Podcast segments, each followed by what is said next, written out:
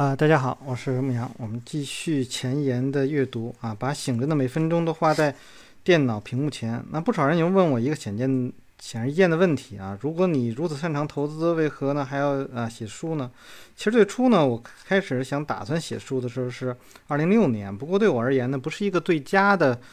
这个写作时间，因为那个时候呢没有灵感，而且呢我还需要呢从未来的市场表现来积累更多的素材。在远离市场那段时间呢，我没有动笔写作，那怀有一种负罪感啊，并感到这个焦躁不安。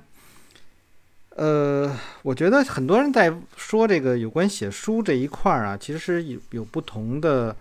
呃，就是不同的人有不同的想法。那就写书对于。呃，如果是我自己的来说呢，如果我去写书，实际上是一种呃，对于以前啊一大段时间的这种交易的一种总结，是一种一种整理啊。那么呃，把愿意把这些东西呢去分享出来。当然，了，可能未必是说，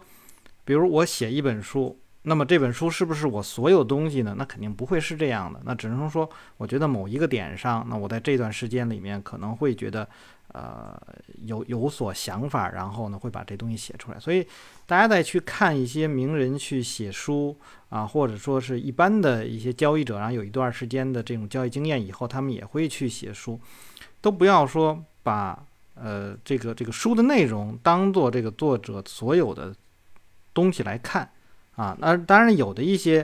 就应该说比较少的作者，他们能够把他们所有东西能够拿出来。啊，所以我我经常会看到有一些人在去评论啊某一本书的时候，就会啊他的这个水平不够高，然后呃某些某些某些东西啊这个写的啊不完全吧。实际上，我觉得那个时候你未必未必真的是那个作者他这个想的不完全，对于他自己来讲可能是想的比较全的，但是他可能未必愿意去把所有东西公布出来啊。当然，有的时候呢，这个书呢，可能也是作为一种广告的性质啊，来来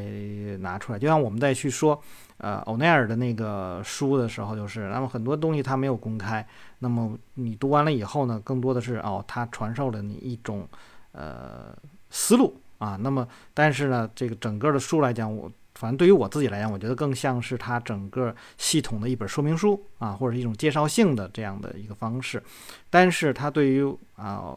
我们很多交易者来讲呢，真的是一个很大的一个启发啊。那么也虽然有啊这个有觉得读完了之后不满意的地方，但是依然会觉得那些书是非常非常不错的。那他告诉我们怎么怎么怎么样，你实际上真的是好多很多书，包括像。呃，我记得特别的早以前，我们去看那个，呃，陈浩写那个这个筹码分布一样，那么他也是光介绍了一个他的这个这个东西，但是他具体的算法什么之类什么都没有告诉你。看完之后，你知道哦，有这么一个筹码分布，但是你想把他的东西拿出来，那这不可能的，因为人家还要靠那个去啊销售他当时叫叫指南针吧，那么还要当时销售指南针或者现在的这个天狼五零，他会有这样的。呃，东西在里面。那我们更多的他考虑呢，它可能就是一本说明书。包括这个，我们也看过像什么这个德尔塔啊，就是我们国内翻译叫做三角洲理论了。那么那个书上面也是很多东西都没有告诉你。那么更多的是一种，就是说他在书当中也提到，就是一种宣誓啊，这个东西是我发明的，我有这样一个东西，你别人再去做的话，你。那是可能，比如说是抄袭我的也好，或者是怎么样，或者借鉴我的也好呢，这样啊。那么，二零零一年呢，我在印尼啊，那么哎，我发现我我看到好多人都会去选择在东南亚，因为那个地方可能生活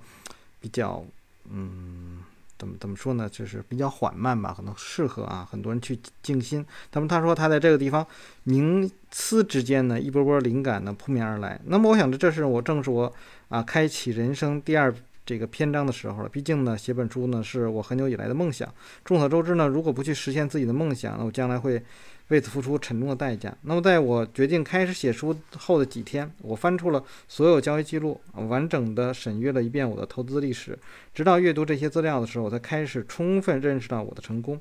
在此之前呢，我从没有意识到我的第一笔投资是多少钱，以及我到底赚了多少钱。研究过程中呢，我惊讶地发现，在互联网泡沫破裂后的时代啊，我的个人投资收益几乎无人能及。这一发现越发增强了我的写作动力。那么，我们前面也读书也都提到过啊，每每个人的这种交易日志来讲，对每个人都来说呢，都是一个很好的教科书。那我所有的交易策略都奏效了吗？正如你将发现的那样，那答案绝对是否定的。其实我的大部分交易呢，并未这个如我所愿。幸运的是呢，只要我开始止损操作，那么。那几只为数不多的大牛股就会为我的这个账户带来收益。我们在读马克·米勒维尼的那个书的时候，那么也看到，实际上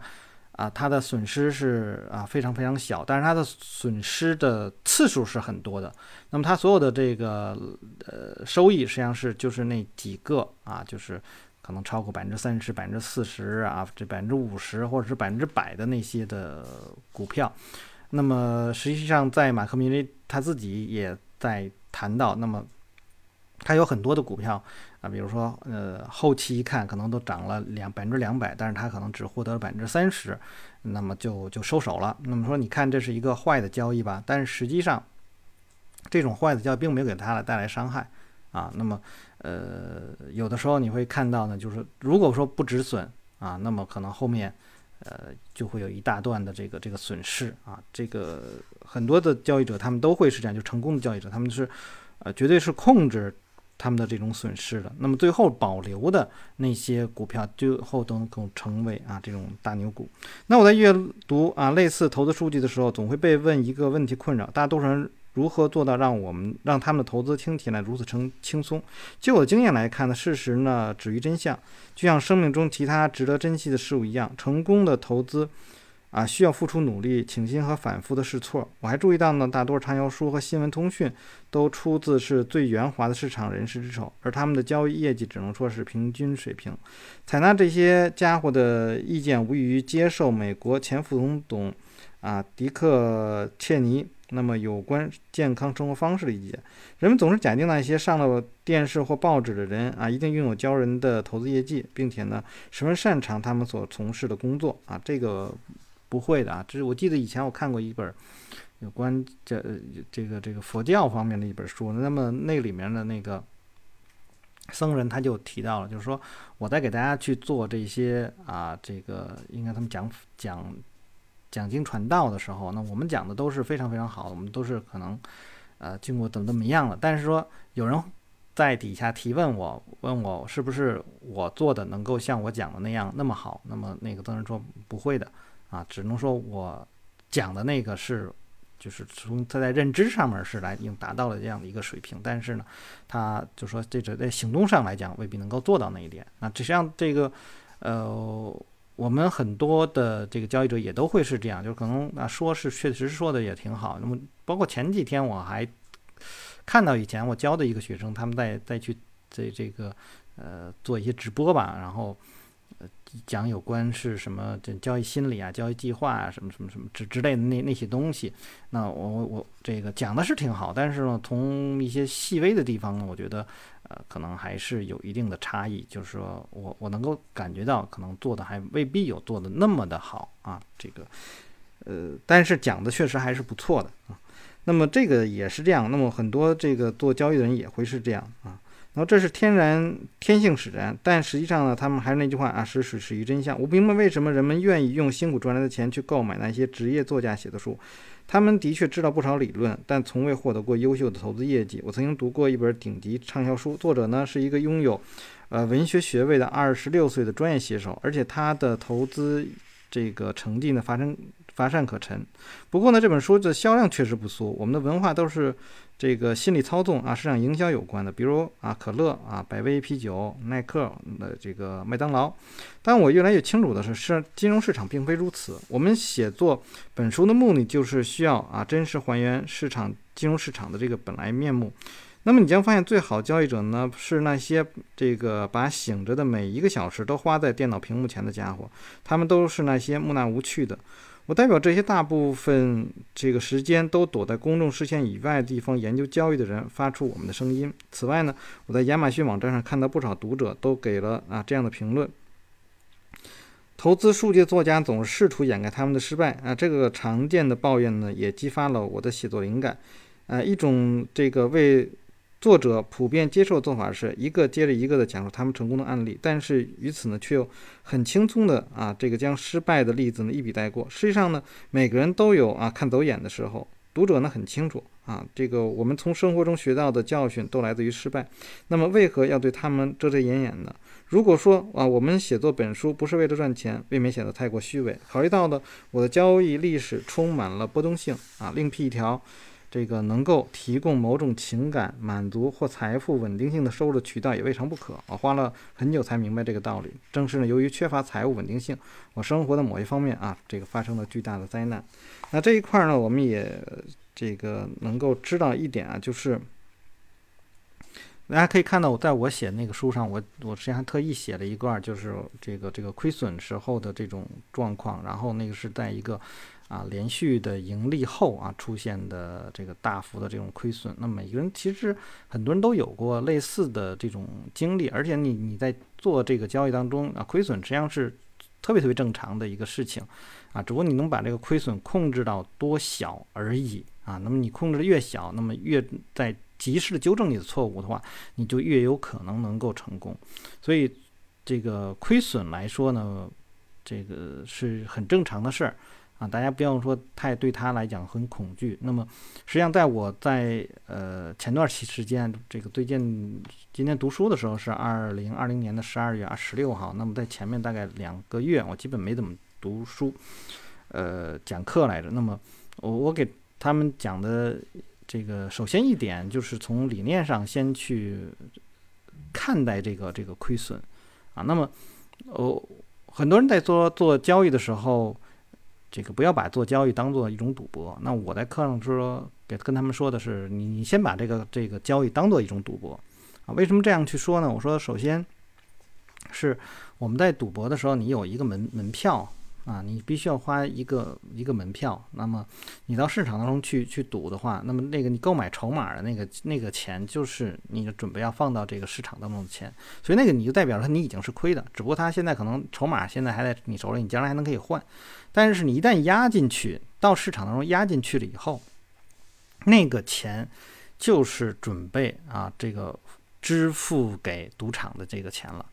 啊，因为你。筹码一下，你不能够啊买定离手，你不能再去碰它了。所以你在做交易的时候也是这样。那当你把这个钱啊放进去以后，你设定的那个止损，那个止损就是你为这一次交易所付出的，你能够认可的一个一个代价。好，那么当你把这个整个的这个你的这种交易行为当做是一种赌博啊，不是说你的总金 all in 的这样的去做赌，而是说我有一个止损，那个止损就是我这次能够承担的。那么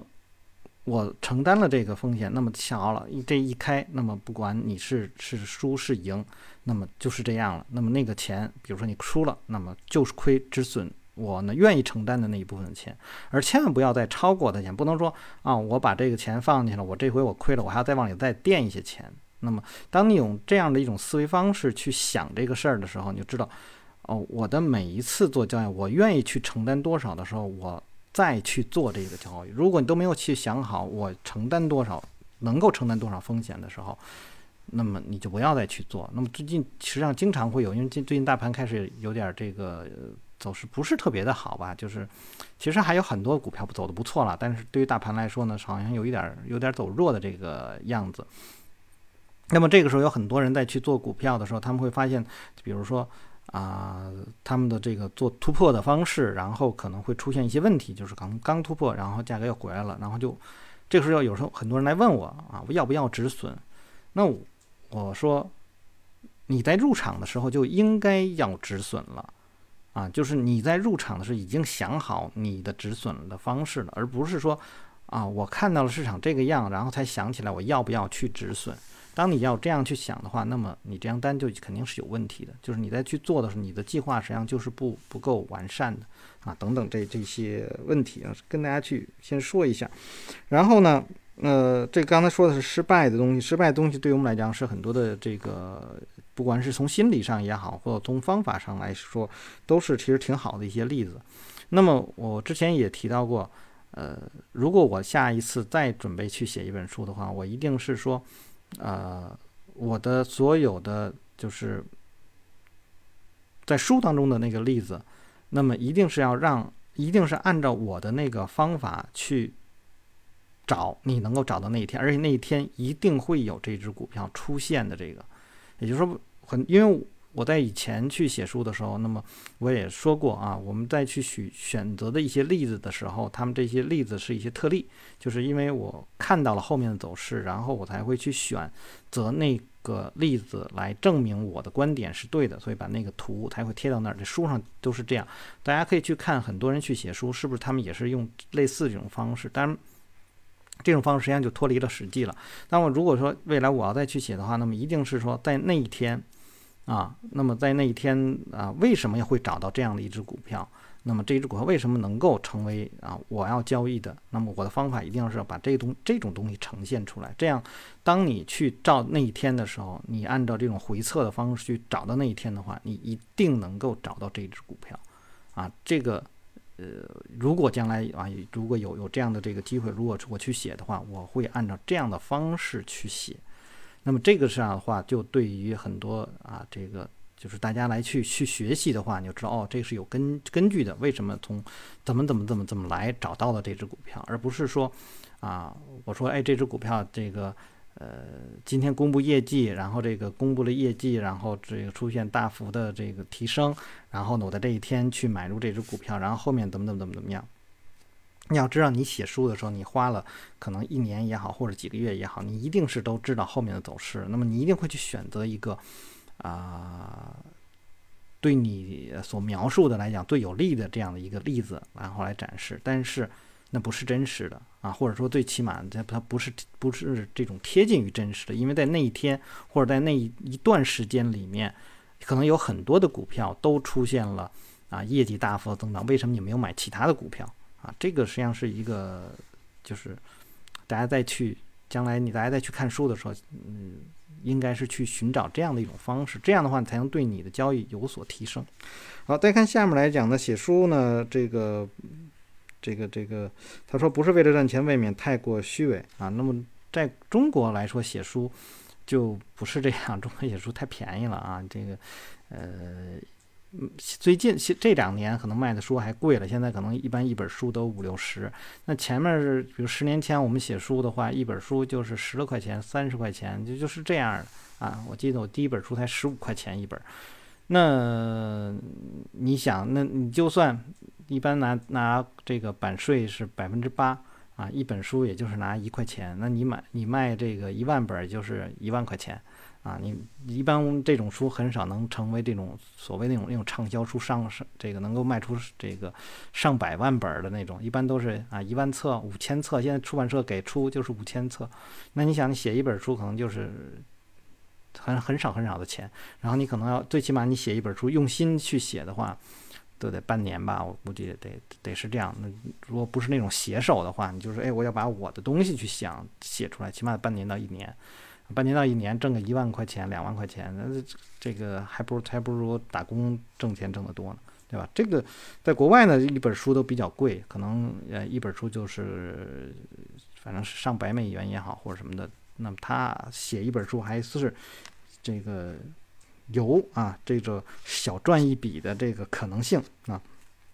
啊。好了，我们再继续看下面。当然啊，还有这种就是在一些。实际交易以外，那么因为这里面实际上提到了，像他也都会考虑到的是，啊，这个财务的稳定性是缺乏的，那么是需要一些，啊，从其他的方面获得一些稳定性的补助，啊，包括有人可能会售卖软件，啊，售卖公式、讲课什么之类，都会是对这样的一个一个补充，啊，好，那我们来看下面啊，最佳阅读十点，寒冬已过，春天呃这个来临前。还有几个促使我尝试写作的重要原因啊！今年的一个星期天下午，我在阿根廷这个门多萨市美丽的圣马丁公园里沉思，草草记下了许多写作本书的原因。我发现呢，在与世隔绝的状态下进行了多年的交易后，我的职业呢失去了意义。我并没有与大家分享啊我的能力，而是将注意力转向了内心。我发现读的工作，呃，为以工作只是低水平的创作这个倦怠，到最后呢，只能给自己来个啊迷你退休。呃，我意识到呢，单干是没有价值的。我并没有通过某种意义的方式让这个世界变得更丰富。这就是我带着孤芳自赏的自私追求对市场的控制地位时呢，我存在感啊这个日渐减弱。那我开始反思为何为成熟时刚刚啊，同时一种刚刚形成的内心冲动也要求我留下些什么，那是一种可能经久不衰的东西。它不仅可以记录我的交易这个历程，还能让别人学到一点什么。通过写作呢，我能为我的生活带来更多的创意。我厌倦了不停的啊向生活索取，我真心希望通过和大家分享我的知识和热情，以我微弱的力量啊为社会回馈些什么。很多这个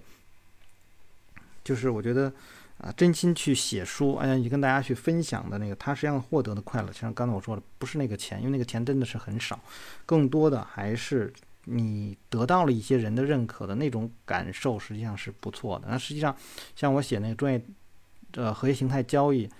呃，已经很很多年了。那么到前段时间，还在有人给我发这个邮件。啊，来询问有关核心形态的那本书啊，一些情况啊，包括这个这种交易的方式啊，怎么怎么样的？我觉得这个都是很多读者对我的一种认可吧。那么起码他还需要现在还在去想啊，去去去呢。我觉得这个这个时候你的心里的呃那种感受，实际上是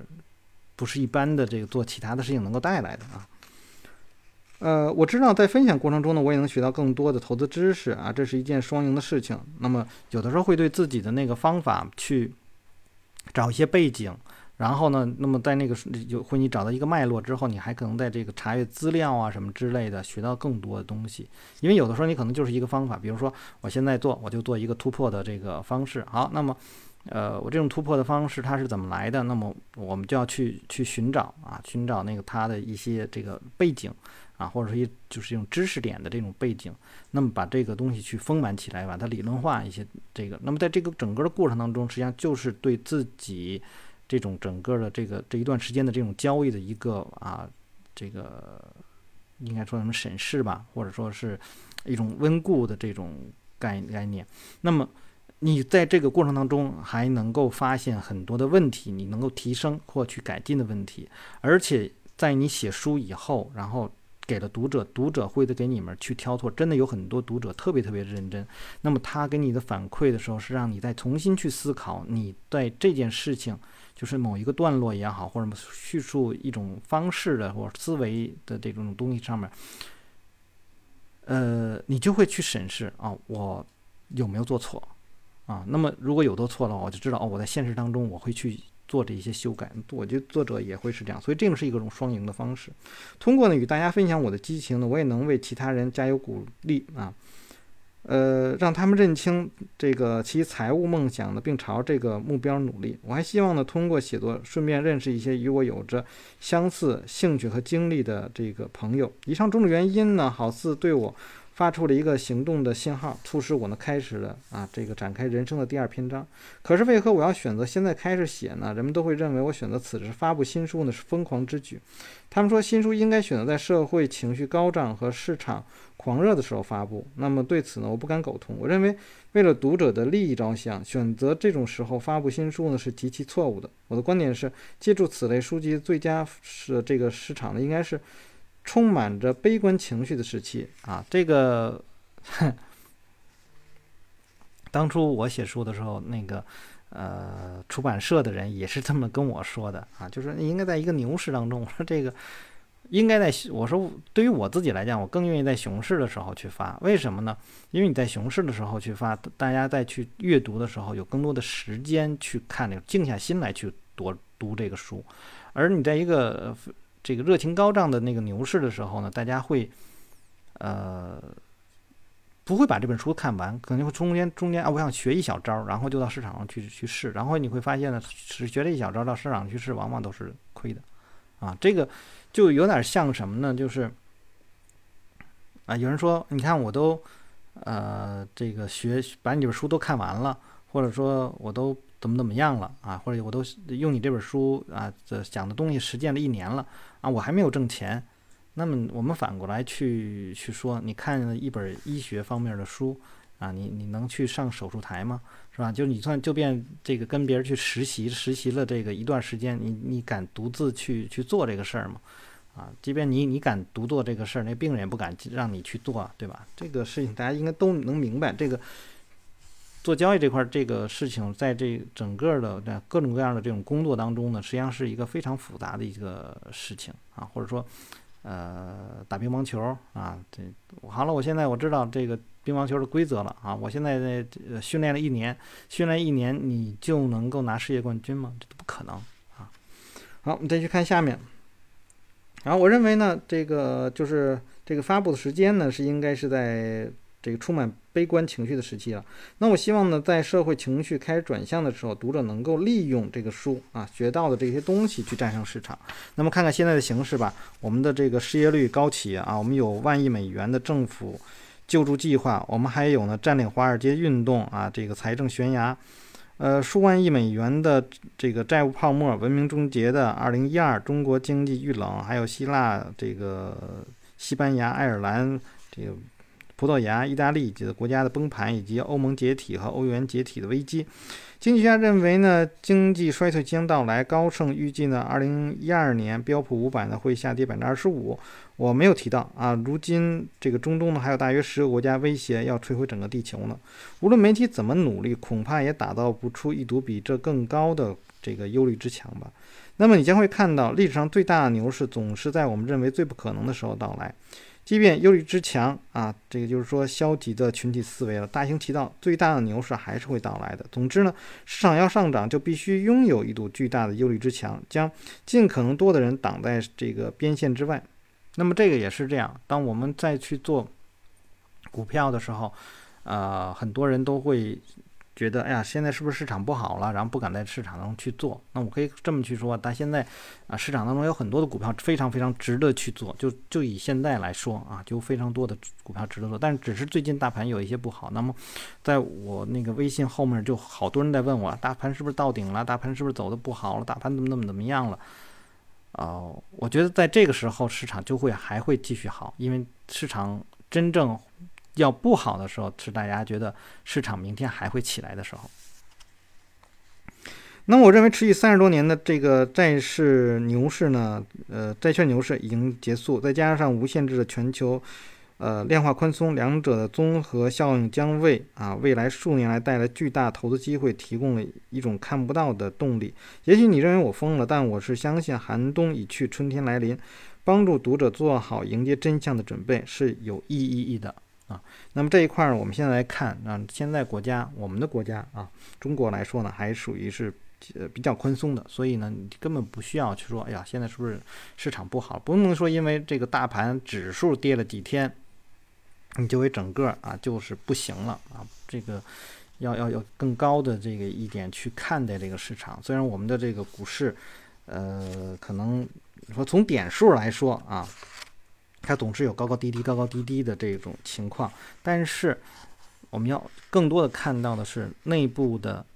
情况啊，各种板块它是没有轮动到呃对呃我们不利的那个状况，我们目前还没有看到这一点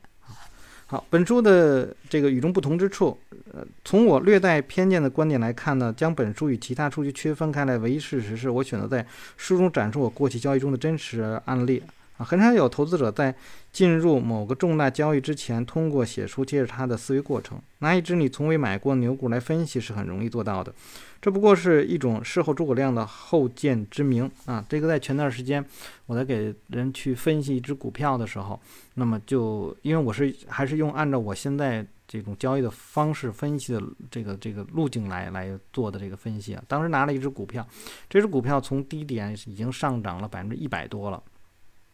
然后我在那个时候，我说这个时候发出了一个买入信号。然后呢，这好多人说，哎，你怎么没有在那个低位去买？我说因为低位在我现在这个系统当中找不到它。啊，不是说它从技术上面、价格上面我找不到它，而是说我说我自上而下的这种这种分析的方式来说，我找不到它，因为在同一个时期有比它更好的股票啊，或者说有呃。这个比它更好的那个行业啊，它因为这个行业所在的那个行业是比较弱的，所以就被我给这个呃放掉了，根本不在我关注的那个范围里面。我更多的看到的是强势的行业、强势的股票。所以，当它成为了一只强势股票的时候，那么一定是前面一些股票走弱，它在这一段时间里面它的这个强度走强的时候，我才能够发现它。而不再像以前，我们再去寻找一些股票的时候，可能会说：“哎呦，你看我在这个底部去找到了它，然后怎么怎么样。”那么那个呢，可能更多的时候是像我刚才所说的啊，我通过一只已已经涨好的牛股呢，来去验证，啊，去去不是应该是佐证啊，我所描述的东西。那么那个不是从真实的这个市场得来的，你怎么能够找到那一只在那个位置？那么那可能就是一个运气啊。那。我们更多的是要按照某一种方式方法来去找到它，所以我说，那当时给他们分析的时候，我这只股票是涨了一百分之一百多了，已经翻番了，那么我才能找到它。如果他们没有前面那些翻番的话，根本找都找不到它啊。所以你的这个整体思路是在什么样的情况下能够做到这一点啊？这个而且，有好现在有人可能就误解，就说，哎，是不是所有的创新高的股票都是这样？是。我们再去找一些股票的时候，他们可能啊是一些创新高股，但是你找的方式对不对？你是不是应该从自上而下的这种方式去找？那么有人说，那么自下而上能不能找啊？也可以找，但是呢，那个一定有非常强的基本面的支撑啊，什么之类的，通过这些筛选，你才可能找到一只股票。但自上而下去寻找更容易一些啊。那么我说，你既然问我嘛，我就就。从自上而下的方式帮你去找到这个，那么只不过说在前面那一大段里面我找不到它，啊，他们它可能会能够出现在啊这个强度啊市场走势强度的这个这个池子里面，但是呢，你一旦通过自上而下的分析的话，那么这些股票可能就在外头啊。而我说现在找也不迟啊，是吧？这个你找到了这样，或者说那么创新高的股票，创新高的股票也未必就一定是强的股票。那么你要看，还要看到它有没有群体的效应，因为一旦有群体的效应的话，就说明大的资金在这里面，那么大的资金才能够去支持这些股票能够去去启动啊，这个就是现在我的交易的这样的一个思路啊，所以并不是说创新高就一定是啊这个所谓的这种强势股，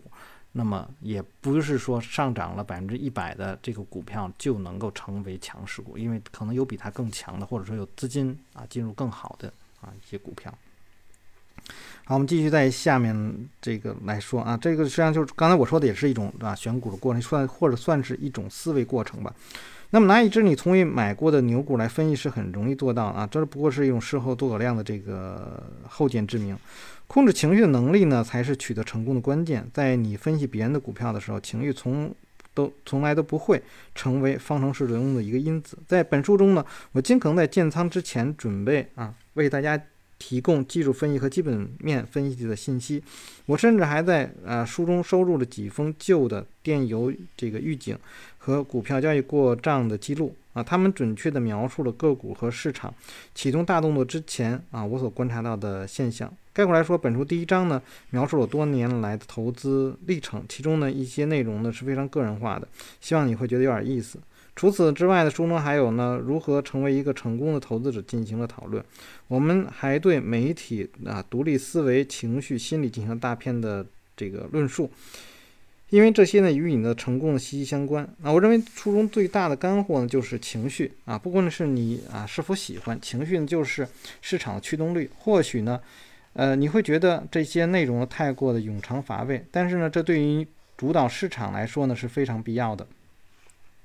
我们还将花一点时间呢，帮你树立信心和培养你的这个杀手本能，因为呢，这是市场需要的。这一特质之所以啊至关重要，原因很简单：胆小者在市场中当中是没有活路的。在本书的后半部分呢，我们将转向超级强势股的讨论，那里呢有你最想知道的所有信息。最后呢是附录啊，罗列了我过去发出的一些警告，其中呢记录了重大市场拐点来临前呢我所看到的现象，我还列了一些年度展望。这些内容呢反映了我是如何。制定长期市场这个期望。如果你喜欢这些警这些警告呢，并认为有一定的教育意义，请随时与我联系啊。那么，呃，我将你呢列入我的朋友或家人名单。将有一天呢，我打算制作一个更大的名录啊，留给我们的后代。书中呢还包括了很多图表，建议你呢花时啊去研认真的去研究和思考一下，并尽力理解。我们几乎传达了我要告诉你们的啊，就是他们几乎主。几乎传达了我要告诉你们的所有信息。如果你不能成为一个会看图表的人，那么在股市当中的成功的几率呢十分渺茫。书中大部分呢都是啊二十八个月以来我投资组合不断增长的真实持股情况啊，其他呢一些则是二零零六、零八年啊我很看好的股票。为了加入一些新的信息呢，少数图表呢反映的是二零一二年的情况。在继续开展开讨论之前呢，请允许我提出一个问题：你之所以投资股票，是因为它会涨啊，从而使你这个实现个人财富最大化吗？或者你是一个投资让你获得情感上的极大满足和安慰的故事？当你读到本书的末尾的时候，我认为你你一定会有最初。这个答案的，对你最初答案的这个惊讶不已。本书大部分章节讨论的都是让你感到啊不舒服的事。大多数的投资者呢注定平凡，因为他们呢只要一离开他们自己的舒适地带，就会畏手畏脚，主动质疑你的现状啊，同时呢切实的触及其他人不敢触及的领域，这十分重要。那我将此呢这个展开论述。我十分确定，在投资实践中呢，按照我的做法，那么情感上来说呢。这个从情感来说是很困难的。本书呢与其他书中生成体系不同，本书涉及的都是经过时间考验、可靠的研究。为了阅读过程中更好的促进你理解基本概念，你最好将自己想成一个专业的啊投资者或者说是交易者啊。之所以这样说呢，因为书中啊有大量的承诺式的学习，那么他们可以证明做出长期承诺的人呢学习更快，在同样的时间里呢深信自己在余生将会。从事某一项具体的这个活动的人啊，比没有做出长期承诺的人学到东西多出两到三倍。那我还想补充一句呢，就是啊，如果我的预期有时候显得过于乐观，或者让你感觉到啊我在夸夸其谈，那么我向你表示歉意啊。我的出发点呢是帮你树立信心，为你这个取得长久成功啊这个助一臂之力。不过话说回来了。呃，你什么时候见过一位啊悲观的亿万富翁呢？现在呢，我想先跟你说啊，我是如何进入这一行的。我在这个金融市场呢，这个有的不解之缘呢，始于十七年前。让我告诉你一个这个故事的开头，绝不简单。由于我生性谨慎，以下大部分内容啊，从未向任何人倾诉，直到直到这本书啊开始出。那好，那这就是刚才呃，这就是我。这个今天所要跟大家所分享的吧，就包括有书当中的啊，我也是在学习，因为我说了，这个实际上是我第一次在看这本书。那么可能开始啊，现在我所说的一些东西，呃，可能在后面呢也会被打脸啊，可能会跟书上所讲的不一样啊，或者是什么的啊，这个都不重要啊，就是因为我也是在学习的过程。那么另外呢，我也是愿意跟大家去分享我之前的一些东西，因为他既然作者在说他说的这些。呃，教育的过程当中，所这个这他的亲身经历吧，那么我也跟大家同时啊分享一些我的这个想法，希望大家能够喜欢啊。大家如果喜欢的话呢，就希望订阅啊，分这个分享或者这个给你的一些朋友吧。那么如果大家有对我的这个平常啊这些有兴趣的话，也可以关注我的微信公众号“牧羊交易”啊。那么现在呢，我主要是在这个公众号里面去推那个。呃，股市的这个相对轮动图啊，那么虽然没有太多的解释，也是先给大家去展示去看，慢慢慢慢的再去把一些东西呢跟大家来进行一些分享。那么那个呢是对大家这个做啊自上而下的分析的这种方式呢是非常有好处的啊。好了，我们先就先说到这儿，来嘛，以后东西呢慢慢说，我们下次再见。